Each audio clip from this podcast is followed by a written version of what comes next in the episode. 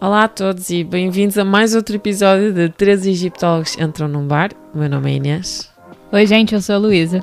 Olá, eu sou o Guilherme. Bom, este episódio marca o início de uma série de episódios novos que nós vamos introduzir este ano Uhum. sobre os períodos históricos do Antigo Egito. Uma série muito requisitada por nossos ouvintes.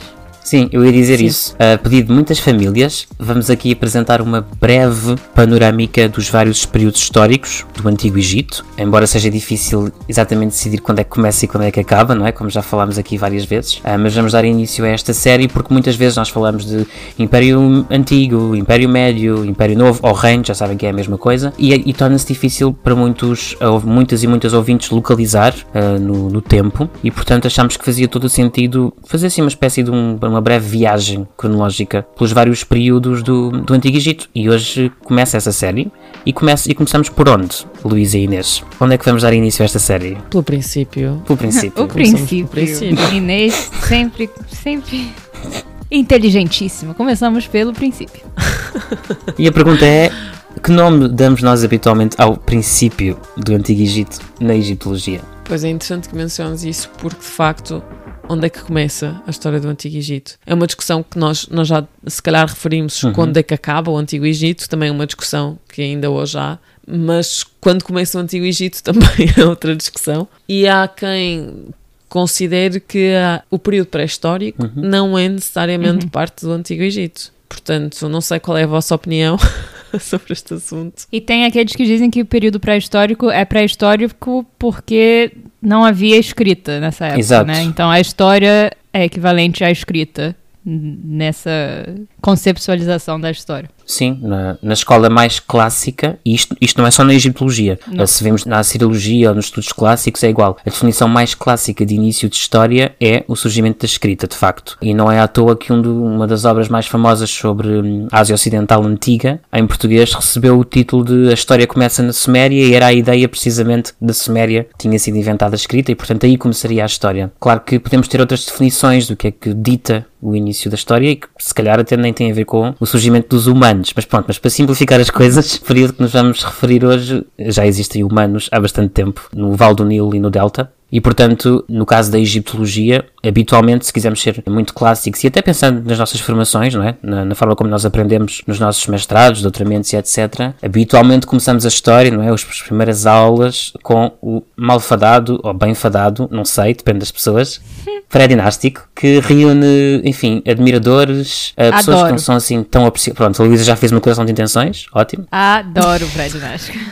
Eu quero já fazer aqui um disclaimer que não tenho qualquer relação afetiva com o pré-dinástico, nem de amor nem de ódio, mas de facto o período, o período que eu estudo é bastante posterior ao pré-dinástico. Mas aqui estamos. Sim, eu também acho que é importante realçar a nível de terminologia pré-história, o que é que é pré-história, Sim. o que é que não é, que no Antigo Egito aquilo que é considerado pré-história é diferente daquilo que é considerado pré-história noutros países. Ou seja, enquanto que se nós pensarmos que o evento que marca a história é o aparecimento da escrita, então no Egito a história começa muito mais cedo do que, por exemplo, em Portugal. Exato. Porque quando aparecem os primeiros vestígios de escrita, cerca de 3200 a.C., em Portugal, no território que hoje corresponde a Portugal, na Península Ibérica, ainda não existia a escrita. Portanto, está o Egito já na história, digamos Uhum, assim, uhum. enquanto que a Península Ibérica ainda está na pré-história. Portanto, também é importante pensarmos que estas divisões são todas muito artificiais e que só por ser pré-história num sítio não é pré-história noutro, precisamente porque depende daquilo que nós consideramos ser a pré-história ou não. No Egito, essa divisão é ainda mais complicada porque, como já falamos várias vezes, a escrita egípcia é pictográfica. Então, não tem uma divisão assim muito definida entre imagens e escrita no Egito. Então, por exemplo, vamos falar mais disso depois, mas no período de Nagada, que é antes do Reino Antigo, já havia imagens, por exemplo, que depois parece- parecem ser relacionadas a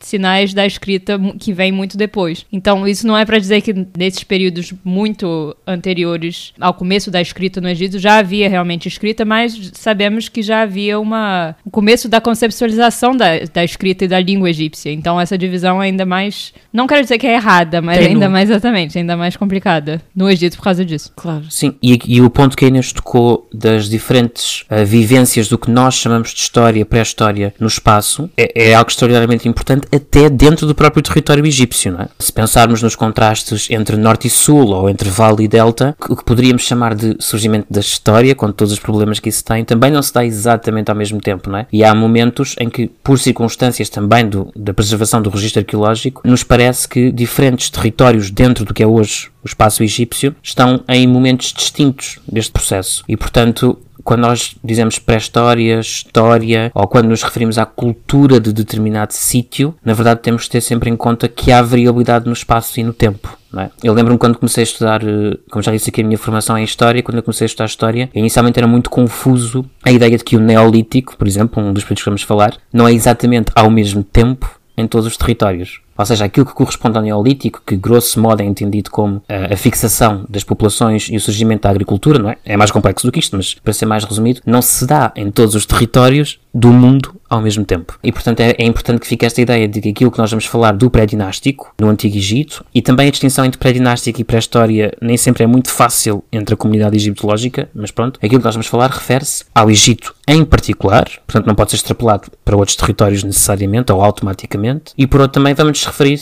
a alguns sítios específicos, como por exemplo a Luísa já falou, de Nagada, precisamente porque são esses sítios que nos informam do ponto de vista arqueológico do que aí se passava. O que não quer dizer que noutras partes do Egito não fosse diferente.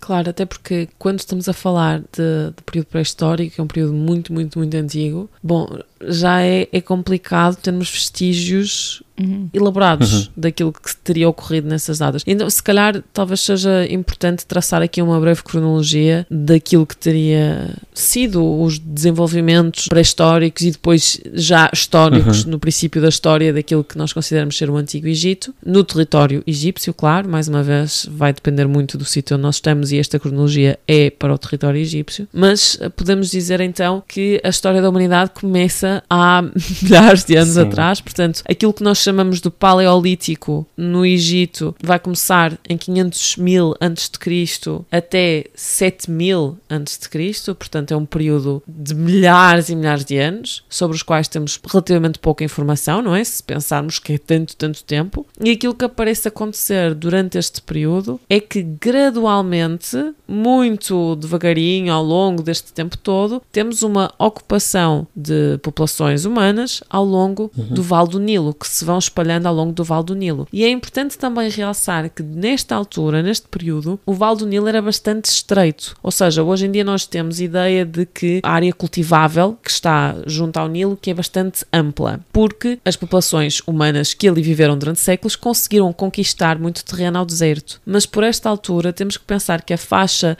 cultivável, a faixa fértil junto ao Nilo, seria uhum. bastante estreita e seria bastante mais perto ao rio do que aquilo que nós vemos hoje, o que implica também que as populações estariam mais, talvez mais concentradas nessa pequena faixa do que nós vemos agora e que conseguem estar um pouco mais espalhadas para o interior, para o deserto. E sobre isso, itens eu acho também importante referirmos, às vezes esquecemos-nos de que a própria Terra, planeta e os seus diferentes elementos têm uma história, não é? A que habitualmente se chama geologia, não é? E que o curso do rio Nilo não era exatamente o mesmo do atual, sobretudo em períodos tão recuados como o Paleolítico. Sim. O rio Nilo, o seu curso foi sendo alterado quer por vontade humana, quer por fenómenos naturais. E, portanto, quando Inês se refere a uma fixação territorial ainda muito paulatina, não é? Devagar, uh, ao longo dessa faixa estreita, não é exatamente no curso nilótico que hoje podemos observar. Exatamente. E eu acho que isso também é importante dizer. E por outro lado, não, era, não seria ainda um território tão árido. Isso também é interessante. Exatamente, que eu ia falar agora. Então, a faixa cultivável, que no Paleolítico, na verdade, nem havia cultivação ainda. Isso chega no Neolítico. Uhum. Mas a faixa, essa faixa que a Inês falou, mais cultivável, talvez mais habitável do Vale do Nilo, não quer dizer que o deserto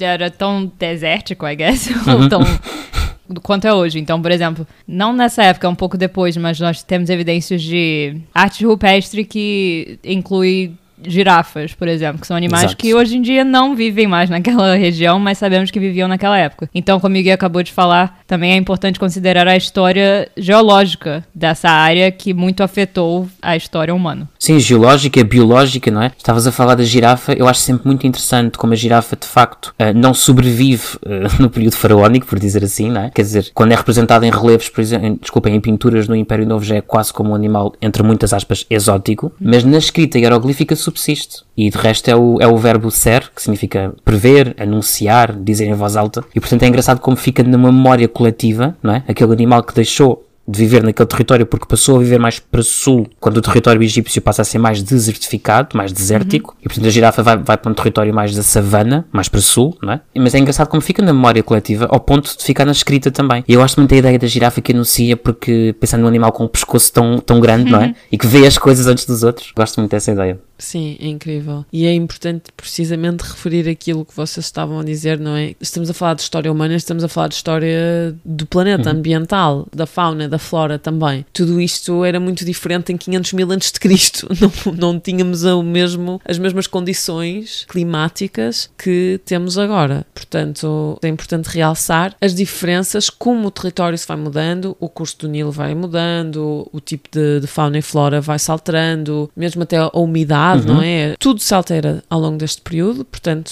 estamos a falar de vários milénios. E, como a Luísa realçou, eu estava a falar em área cultivável, mas no Paleolítico ainda não temos agricultura. A maior parte das pessoas eram caçadores-recoletores, uhum. ou seja, eram pessoas que se alimentavam, não é? Sobreviviam caçando alguns animais e também recolhendo uh, frutos e, e plantas silvestres que poderiam ser utilizadas para a alimentação. A agricultura a sedentarização, a domesticação de animais só começa a acontecer a partir do Neolítico, ou seja, a partir de cerca de 5 mil a.C. é que temos as primeiras provas e evidências arqueológicas de que as populações que viviam ao longo do Vale do Nilo começam então a embarcar nesta, nesta fase, nesta fase seguinte da história das populações humanas. E ao longo do Neolítico, vemos então que há cada vez mais investimento na agricultura, as populações tornam-se fixas, em vez de andarem como caçadores-recoletores a passear de um lado para o outro, atrás dos animais e movimentando-se com alguma regularidade, passam a estar fixas, mais ou menos fixas, uhum. não necessariamente 100% fixas, mas mais ou menos fixas num determinado local, e assim também se vê o crescimento de povoamentos, de aldeias, de locais de habitação, porque as pessoas começam a fixar-se e a formar comunidades que se vão desenvolvendo, portanto, ao longo do período que nós chamamos de Neolítico. E é nesse período que surge esse centro, esse sítio de Nagada, que já mencionamos antes. E por que é um, é um sítio tão importante nessa época e é um dos sítios de onde vem mais informação? Essa época do Neolítico tardio, até o final do Calcolítico é conhecido na egiptologia como o período de Nagada. Uhum. E esse período é subdividido em Nagada 1, 2 e 3, mas Nagada é o marco de uma cultura, nessa época já era bem desenvolvida, já tínhamos, por exemplo, cerâmicas maravilhosas e no Instagram a gente pode botar umas imagens para vocês. Sim, sim. Mas dá para ver que nessa época já havia uma cultura desenvolvida no sentido de, por exemplo, cultura funerária, especialização artística, especializações comerciais até, era uma uhum. cultura muito desenvolvida e Nagada, por isso, é realmente considerado o começo da cultura faraônica em muitas maneiras diferentes. Claro que não é. Tem gente que acha que Nagada é a mesma coisa do que a cultura faraônica, só um pouco anterior à cultura faraônica, e não é o caso, tá? Muitas diferenças também. Mas nós conseguimos ver na cultura de Nagada muitos muitas linhas que continuaram similar, mas que continuaram developing, mas não é uma tipo one-to-one correlation. Sim. Não é, não é uma evolução linear. Isso. Isso. Não é uma evolução linear que de repente desenvolve-se aqui esta coisa negada e vai continuar sempre, sempre, sempre a ser desenvolvida da mesma forma até a época faraónica. Não é isso que acontece. E por isso é que também é importante, eu acho que este período da pré-história é muito importante para nós pensarmos algumas ideias erróneas que nós temos sobre a evolução e o uhum. desenvolvimento, uhum. que é uma coisa linear, o progresso que acontece sempre mais, mais, mais, melhor, melhor, melhor. E não é assim, não é? Então, como a Luísa estava a dizer, este período do Neolítico e em particular a cultura de Nagada caracteriza-se por uma grande especialização técnica. Já temos elementos de detalhe, nomeadamente na manufatura de cerâmica, uh, extremamente importantes e até alguns elementos decorativos, não é? Como a representação de alguns elementos de fauna, portanto, alguns animais, até algumas figuras animais humanas, digamos assim, portanto, de seres humanos, que já podemos observar. E também, como a Luísa estava a começar a dizer, ao nível da cultura funerária, eu acho particularmente interessante porque já temos alguns indícios em Nagada de uma crença em alguma coisa que não se limita à vida terrena. Eu estou a ser algo cauteloso das minhas palavras, porque eu não sei se podemos chamar de religião, não sei se podemos chamar de além, mas a verdade é que quando vemos indivíduos sucessivamente enterrados da mesma forma, ou por exemplo, estou a pensar também, e peço desculpa se isto for um gatilho para alguém, mas em sepultamentos infantis, onde vemos, por exemplo, crianças enterradas com um ou dois objetos que já fazem parte do que podemos chamar com muitas aspas um equipamento funerário, não é? Que vamos depois ver desenvolvido ao longo do tempo, isto já nos aponta para a ideia de que há alguma continuidade da vida depois da morte. O que é que era? Qual era exatamente a crença? É-nos muito difícil saber. Mas a verdade é que, pensando que estes recipientes cerâmicos têm um custo de produção elevado, não se vai enterrar uma criança ou um adulto com um ou dois vasos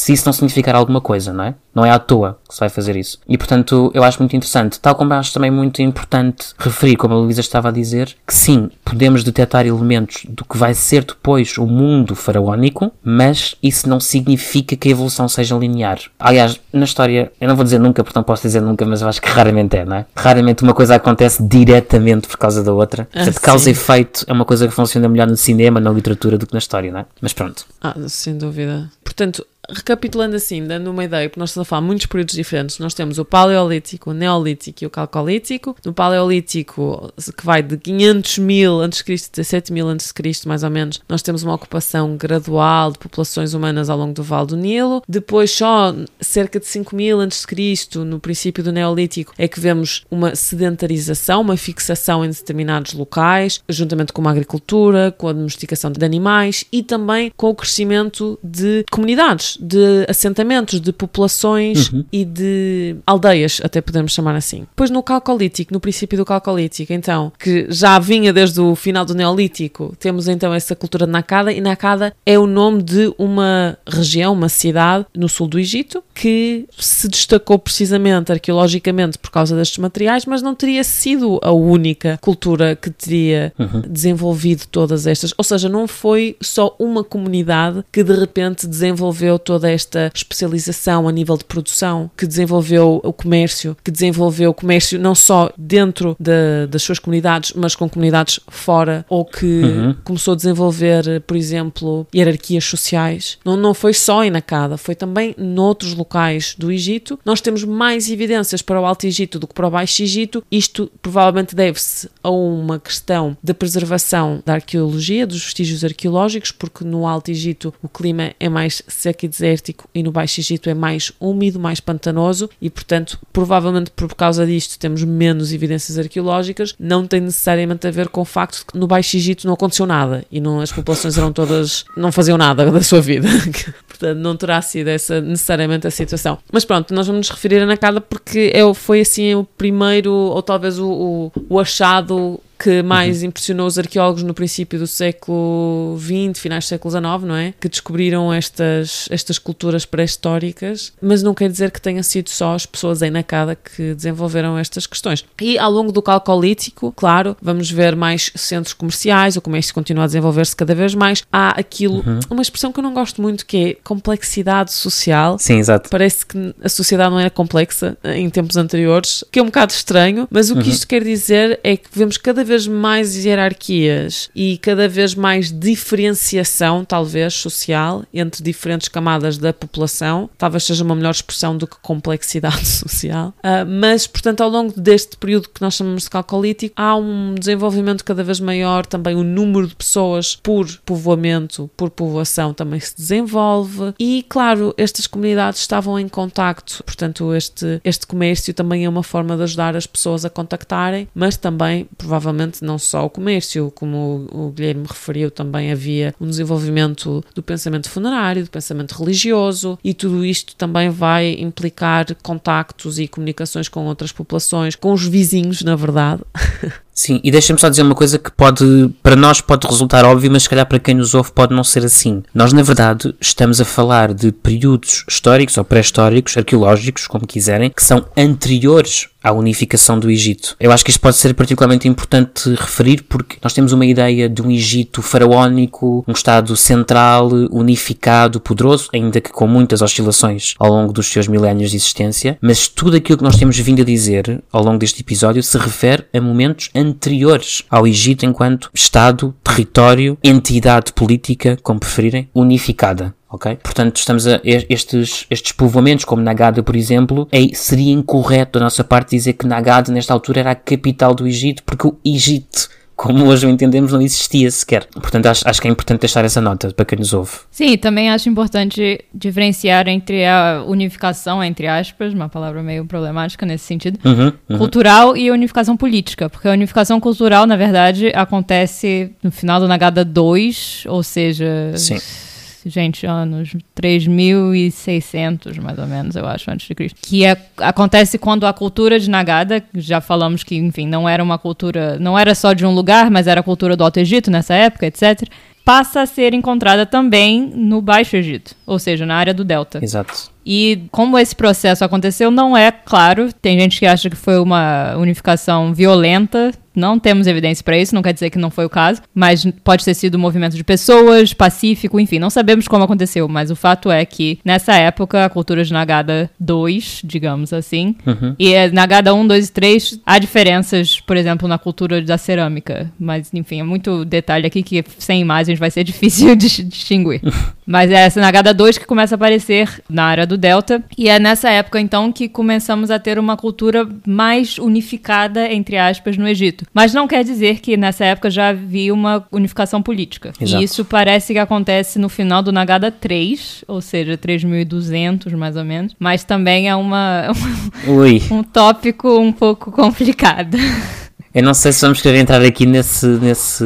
Acho que a gente tem que falar pelo menos no Narmer, né? Mas fora Sim, isso. Sim, nesse drama de quem é o primeiro. Pois Será é. que Narmer era Menes, Menes era A, o é. túmulo, etc. Não sei. Sim, bem, antes, antes de chegarmos aí, se calhar convém dizermos que, então, como já referimos, nesta altura, vamos, vamos passar então para o Nakada, o final do período Nakada, que é conhecido como Nakada 3, que se começa cerca de 3200 a.C. e que muitas vezes é conhecido como o período proto-dinástico. Ou seja, todo este período seria pré-dinástico e o proto-dinástico começa a 3200 a.C. E, portanto, nesta altura não há unificação política, apesar de já haver alguma, poderemos falar de unificação cultural, ou pelo menos algumas semelhanças culturais a nível da cultura uhum. material, a nível dos vestígios arqueológicos. E nesta altura temos alguns, alguns centros políticos bastante importantes, incluindo Hieracómpolis, Sim. não é verdade? Que é no Sim. Alto Egito. Ábidos. Ábidos começa agora, exato. Sim, e Nagada. E Nagada, são os três principais. Portanto, aquilo que nós talvez possamos chamar de proto-estados, Sim. definitivamente eram comunidades ou culturas que tinham, controlavam um território território considerável e um considerável número de pessoas e tinham algum poder regional. Uhum. Não sabemos muito bem o que é que terá ocorrido, lá está, que depois eventualmente leva à unificação de todas estas populações e à criação de um Egito unificado e das dinastias, mas também por volta desta altura do proto-dinástico, cerca de 3200 a.C., há outro acontecimento importante, ou que pelo menos nós hoje em dia consideramos importante, que é o aparecimento dos primeiros vestígios da escrita hieroglífica. E como a Luísa mencionou, é difícil percebermos exatamente quando é que a escrita hieroglífica aparece, porque quando é que começamos a distinguir uma imagem por ser imagem ou um hieroglifo? Quando é que, quando é que uma imagem passa a ser hieroglifo? Quando uhum. é que uma imagem passa a ser lida? Digamos assim. Isso é que é mais complicado de definir, mas talvez possamos falar do túmulo UJ.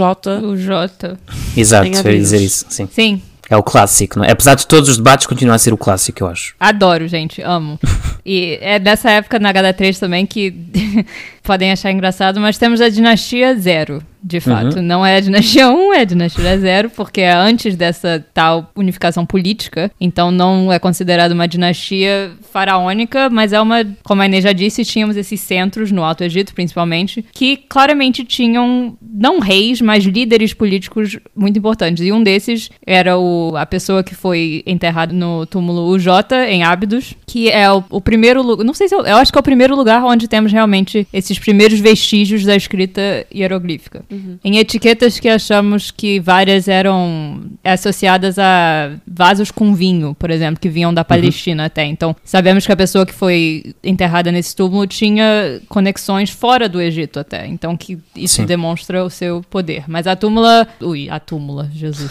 o túmulo O Jota, eu adoro. É, a estrutura dele, achamos que é, representa uma casa, porque há vários compartimentos diferentes, com divisões que parecem portas. Então, uhum. acham que era a casa. Então, como o Guilherme disse, nessa época já claramente havia uma. costumes funerários. E nesse caso, na tumba, o Jota, vários achados na, na tumba indicam que esse líder tinha muito poder. Por exemplo, essas, esses vasos com vinho da Palestina. Também foi encontrado na tumba um pequeno cetro, eu acho que é de marfim, que muito depois na história faraônica sabemos que o cetro era um, um, dos símbolos importantes da realeza. Nessa época, claro, não significava necessariamente a mesma coisa, mas de novo isso significa, demonstra que essa pessoa era muito importante. Uhum. E algumas pessoas acham que o nome desse rei seria o rei escorpião, porque várias dessas etiquetas tinham o símbolo de um escorpião. É, não sei se. É, bom, eu não vou entrar nessa.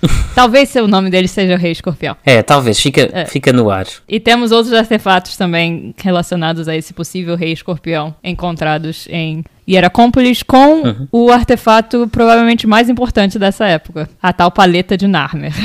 Sim. Quem quer falar sobre? Guilherme. Bom, recebe este nome de paleta. Bem, vamos às duas palavras então: paleta e Narmer. Em primeiro lugar, paleta, porque supostamente seria um exemplar das paletas cosméticas, que temos vários exemplos para o pré e para o proto-dinástico, em várias coleções espalhadas pelo mundo. Estas paletas seriam usadas para misturar pigmentos que depois seriam aplicados no rosto, portanto, para efeitos cosméticos. Acontece que, bom, quem sou eu para falar de pré-dinástico uma vez mais, mas acontece que, repito, é. a paleta de Narmer provavelmente não foi usada para esse fim, apesar de ter uma forma similar. Já agora, estas paletas têm formas muitas vezes de fauna. Uh, umas parecem mais, bom, para mim que sou leigo, umas parecem mais um peixe, outras uma tartaruga, mas seja como for, têm muitas estas formas animais. A paleta de Narmer parece ter uma forma semelhante a outras do período, mas pelas suas dimensões e pelas análises materiais que foram feitas ao objeto, porque é um objeto muito famoso e portanto tem sido amplamente estudado, analisado, até, até laboratorialmente em laboratórios, parece que não foi usada para misturar pigmentos e, portanto, seria uma paleta cerimonial. E cerimonial porquê? Porque a iconografia é uma paleta de grandes dimensões. E a iconografia representaria aquilo que durante muito tempo foi tido como um acontecimento histórico. E que hoje em dia também achamos que não é um acontecimento histórico, que então durante muito tempo achou-se que a paleta de Narmer representaria o momento histórico em que o rei Narmer teria unificado o Alto e o Baixo Egito, ou se quiserem, o Sul e o Norte do Egito num único país. E de facto temos a representação de um soberano com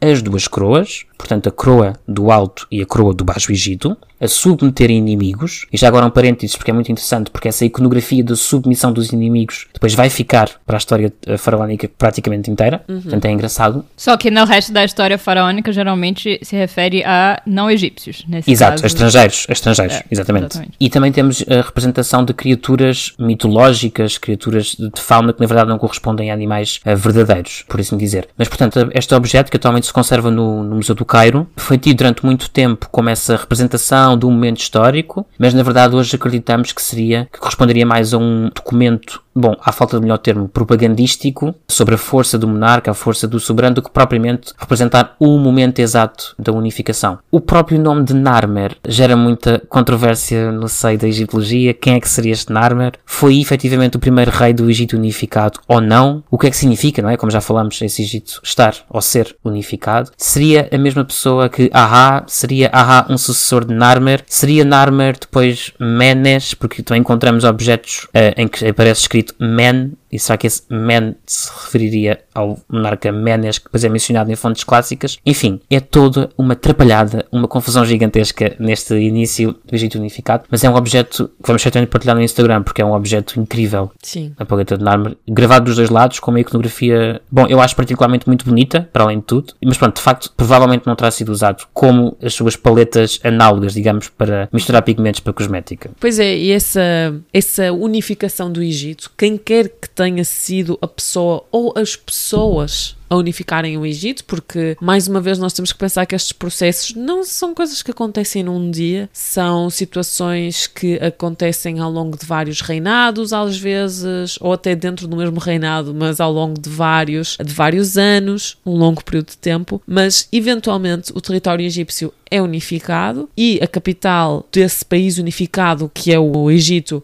é estabelecida em Memphis, que em egípcio antigo era, tinha vários nomes, mas um deles era Mennefer, que dá origem a Memphis. E então essa unificação territorial do Egito leva à fundação daquilo que nós chamamos a primeira dinastia, que começa cerca de 3100 uhum. a.C. E mais uma vez, como disse o Guilherme, quem foi o primeiro rei da primeira dinastia? Foi Narmer, foi Aha, foi Narmer Aha, foi Men ou Menes, bem, enfim, não sabemos. Mas o que eu acho até interessante é que nós conhecemos alguns nomes uhum. que associamos com a primeira dinastia, portanto, há vários nomes até documentados, tendo em conta que é um, uma dinastia tão arcaica, não é? Que acontece em 3100 a.C. já temos bastantes nomes, e um deles até foi uma senhora, uma Exato. rainha, Sim. Uh, Mernit, que nós já mencionamos aqui, não foi? Num, foi no podcast sobre rainhas. No podcast. Exatamente, no podcast sobre rainhas, que eu fiz no princípio do ano.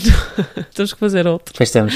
E o que é interessante, desde logo, também pensarmos que, logo no início da história egípcia, um dos monarcas foi uma mulher. É, este período das primeiras dinastias, a primeira e a segunda dinastia, ainda é considerado o final do período Nakada, ok? Portanto, apesar de já estarmos na história, não é? Porque já escrita, mais uma vez problemático, mas pronto, ainda é considerado o período Nakada, o final do período Nakada. E só a partir da terceira dinastia é que a grande maioria dos egiptólogos concorda, mais ou menos, uhum. que é a partir da terceira dinastia então temos aquilo que nós chamamos o Império Antigo, que começa cerca de 2685 a.C. e que será o tópico de outro episódio, Exato. que não será hoje. Sim, será o episódio seguinte desta série histórica. Sim, a, a, primeira e a segunda dinastia já claramente não estamos mais no período chamado proto-dinástico, né? Já é o, a época arcaica ou dinástico inicial. E como já falamos várias vezes, não sabemos exatamente como essa unificação política ocorreu ocorreu nessa época, mas sabemos que todos esses reis focaram no, no sítio de Ábidos. Ou seja, como a Inês disse, eu acho, antes no Nagada 3 tínhamos esses três sítios principais, Hieracómpolis, Nagada e Ábidos. Nessa época já da primeira dinastia, Ábidos era de longe assim o mais importante. Uhum. A paleta de Nármia foi encontrada no templo de Horus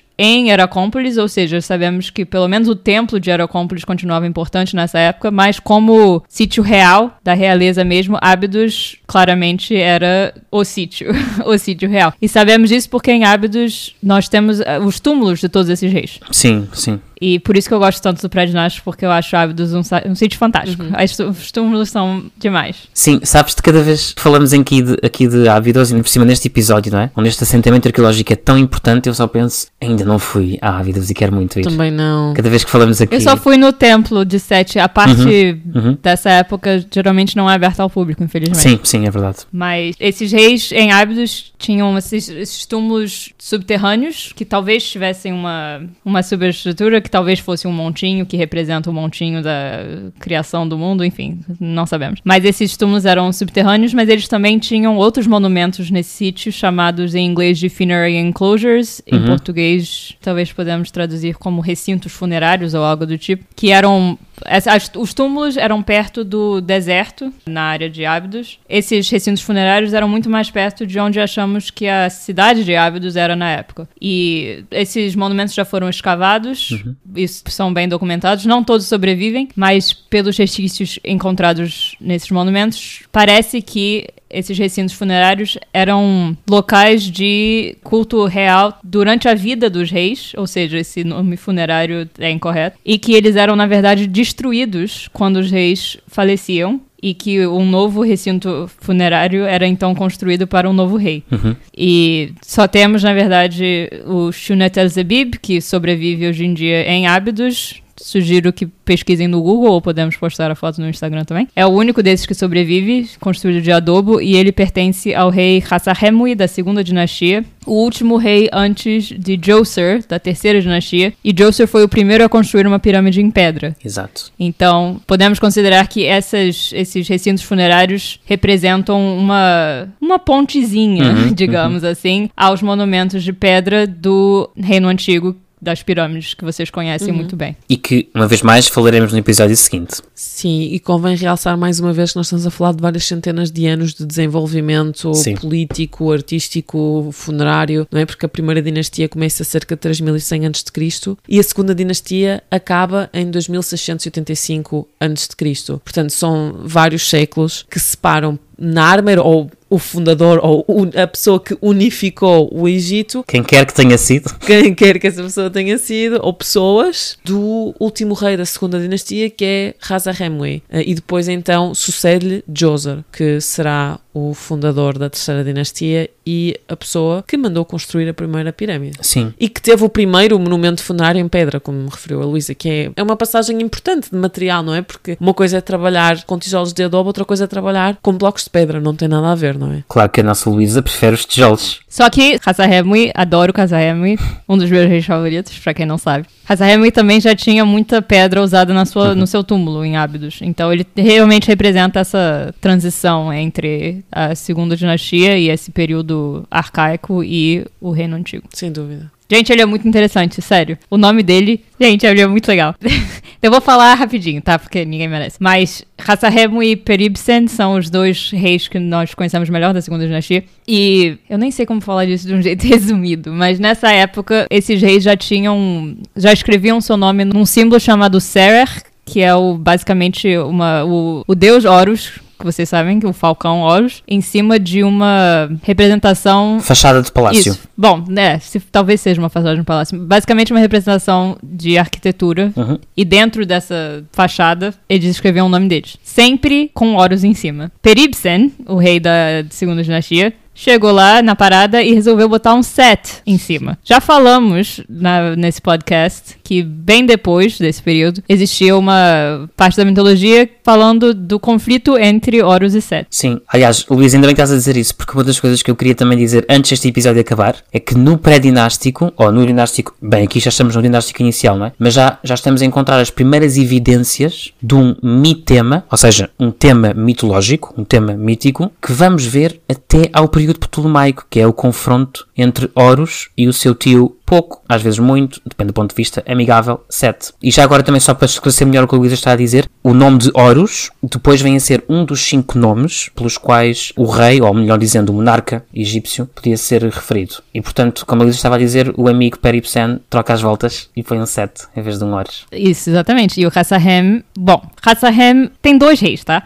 Bom, ou não. Mas um rei, Hassahem, que tem o Horus em cima, parece que ele existia um pouco antes ou mais ou menos na mesma época que Peribsen. Depois de um tempo, nós temos um rei Hassahem-Wi, que tem o Set e o Horus em cima do Ser dele, ou seja, ele escreveu o seu nome com Set e Horus, e o seu nome Hassahem-Wi, na verdade, significa algo como os dois senhores estão em paz. Ou seja, ele está, parece que está fazendo uma. declarando que ele resolveu um conflito entre Horus e Set. Então tem gente que lê essa evidência como demonstração de uma guerra civil no Egito já nessa época e que Hassahem-Wi e Peribsen tiveram conflitos e que Hassahem-Wi, enfim, ganhou a guerra e restaurou a paz. Não sabemos se isso é verdade. Sim, Mas isso, como o Gui já disse, demonstra que esse, essa mitologia de Horus e Set já existia nessa época, em, sei lá, 2600 a.C.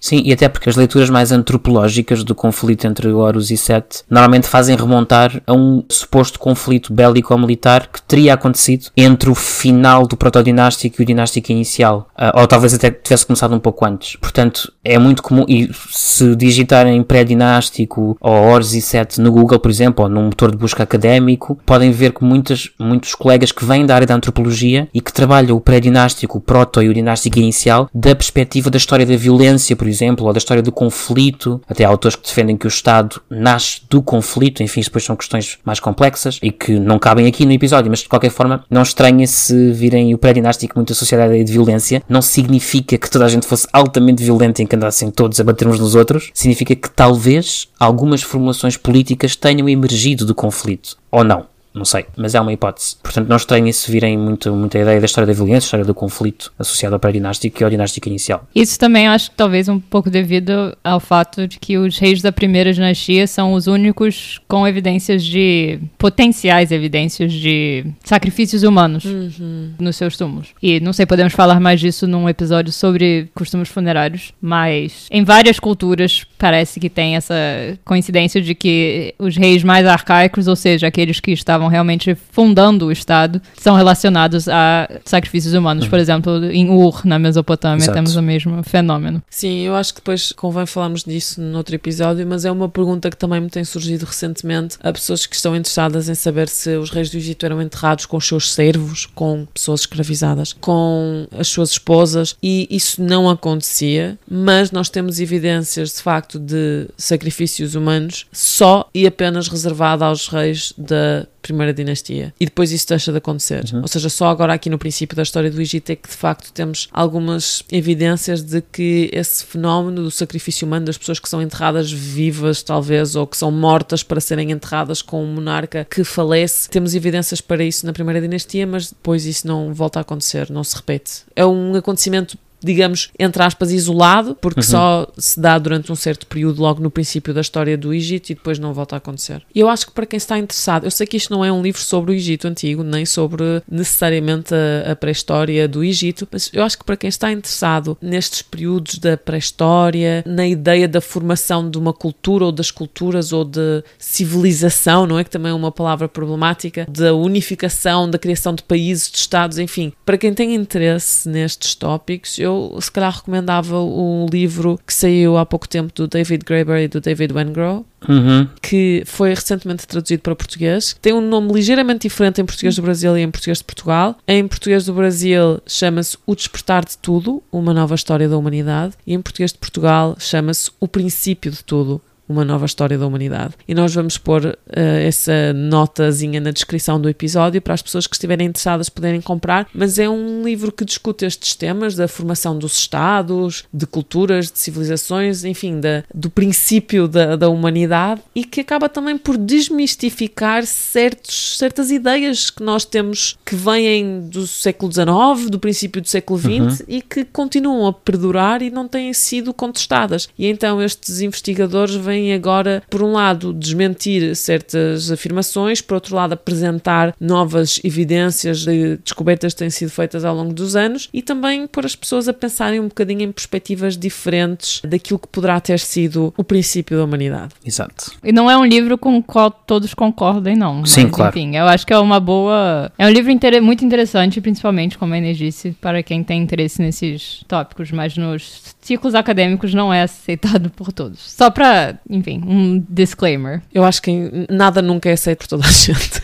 Não, não. É isso que eu ia dizer. Esses livros populares, assim, geralmente acabam recebendo mais críticas, porque provavelmente porque são mais. têm mais visibilidade. Claro. Sim, já agora quando nós dizemos que um livro não é necessariamente aceito por toda a gente, ou quando dizemos que uma palavra é problemática, por definição, as palavras são território de disputa. E portanto, se são território. O que é que eu quero dizer com isto? Uma definição, uma palavra recebe determinada definição, ou determinada acessão, geralmente porque a classe dominante determina que aquela é a exceção para aquele conceito. E o que significa que podemos encontrar sentidos diferentes para cada palavra e que as palavras, na verdade, vivem numa tensão, numa negociação entre diferentes sentidos. No final do dia, nós precisamos de comunicar e por isso é que quando dizemos civilização e depois acrescentamos palavra problemática, ou cultura, palavra problemática, unificação, palavra problemática, Estado, palavra problemática, na verdade o que estamos a dizer é atenção que se calhar aquilo que nós estamos a chamar de Estado, unificação, cultura, civilização não é igual para toda a gente. E portanto não é para ser entendido como, ah, eles se calhar até nem sabem exatamente o que estão a falar. Bom, se calhar até pode ser o caso, mas, mas, mais, mas mais importante do que isso é uma consciência, eu acho, da nossa parte, e em nós três isso é muito claro, eu acho, acho que posso falar pelos três e pelas três, que as palavras têm uma natureza contingente, não é? E portanto hoje, 2023, estamos a dizer cultura de Nagada e se calhar em 3023 a palavra cultura associada a Nagada vai ser um absurdo, não sei. Claro. Mas portanto é só, é só para deixar essa nota. Não é? E a mesma coisa com o livro, não é dizer que o livro é menor ou menos importante, é simplesmente dar conta de que hum, a ciência também se urde, também se constrói nesta discordância. E depois há um outro problema que tem a ver com a divulgação científica, que nem sempre é muito bem vista pela parte da comunidade académica, e isso é um grande problema. Mas pronto, isso seria um outro episódio.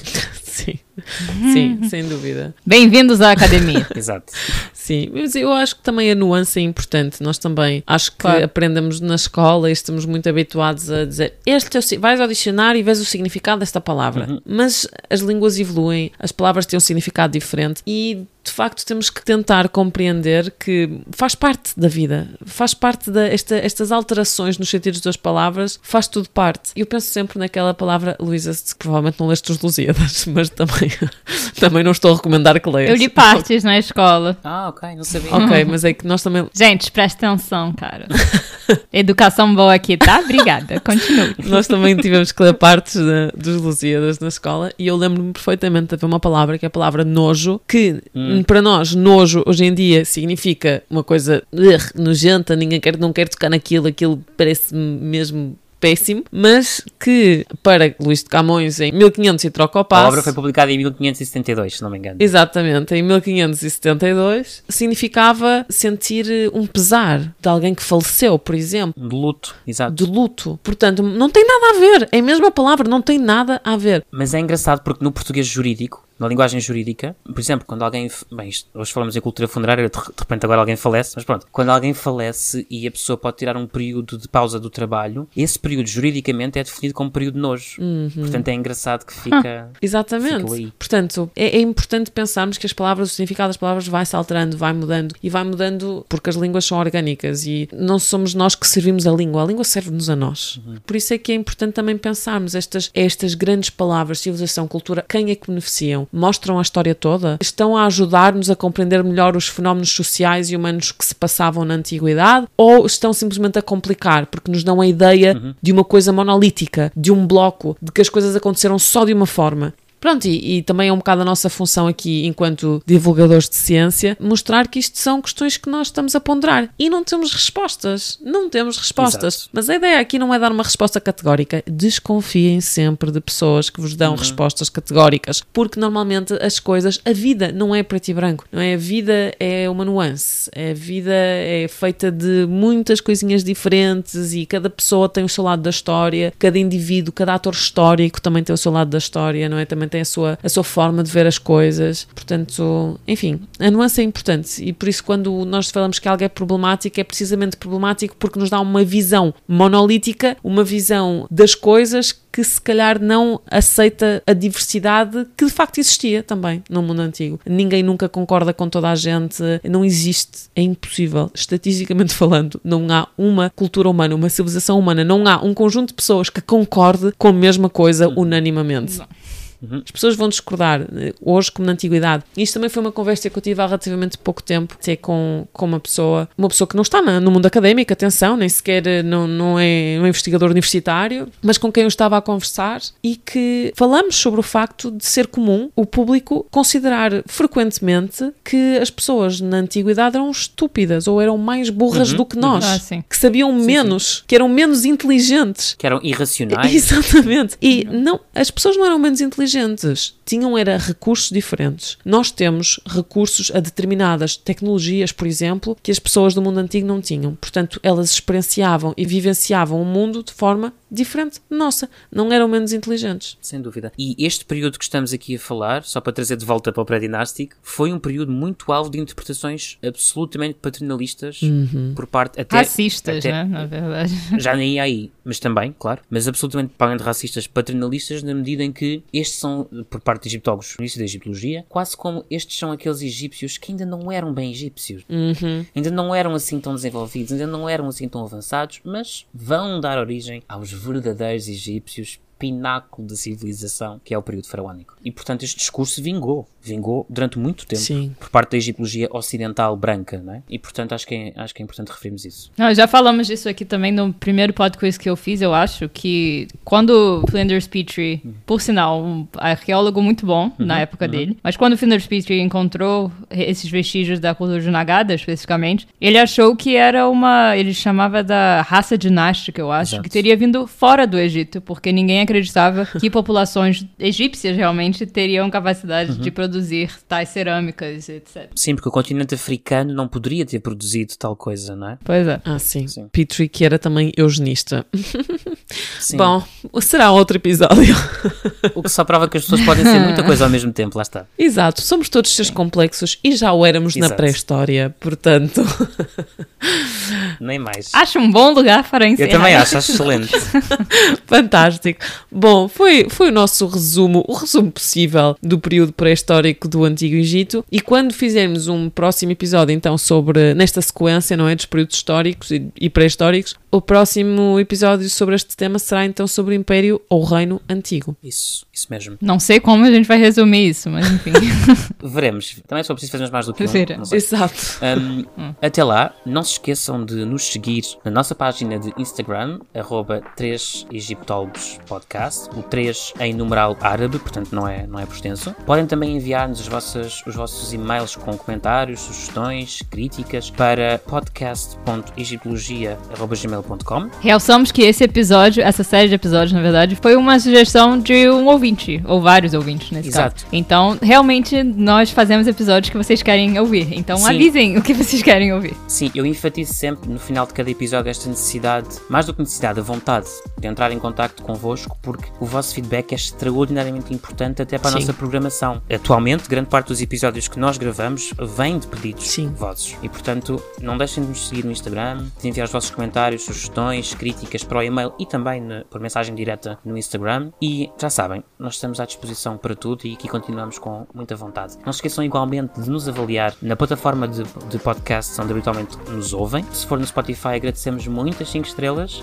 Se for no Apple Podcast, agradecemos não só as 5 estrelas, como também um comentário. E noutras plataformas que eu não sei também como funcionam, mas agradecemos sempre qualquer estrela, qualquer comentário. E portanto, likes, comentários e afins são muito bem-vindos. E muito obrigado por continuarem desse lado. Obrigada. Beijinhos. Até à próxima. Tchau, até à próxima. Beijos.